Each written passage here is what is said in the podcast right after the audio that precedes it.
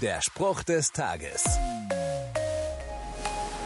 Es gibt ja diejenigen, die bei Ungerechtigkeit sofort losrennen wollen und sofort mit allen sprechen wollen, um das Unrecht wieder aus der Welt zu räumen. So eine Person ist auch Hiob. Er hat viel Schlechtes in seinem Leben erlebt, obwohl er sich gut verhalten hat. Und jetzt redet er mit seinen Freunden, die ihn eigentlich aufmuntern wollen.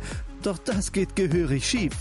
Deshalb wünscht Hiob sich, Gott zu finden. Dann kann Hiob nämlich direkt mit Gott verhandeln.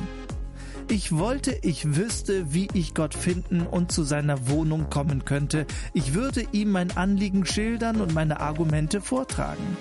Kurzer Spoiler, Gott taucht am Ende der Geschichte wirklich auf und spricht mit Hiob. Was würdest du Gott sagen, wenn du weißt, wo du ihn findest? Der Spruch des Tages steht in der Bibel. Bibellesen auf bibleserver.com.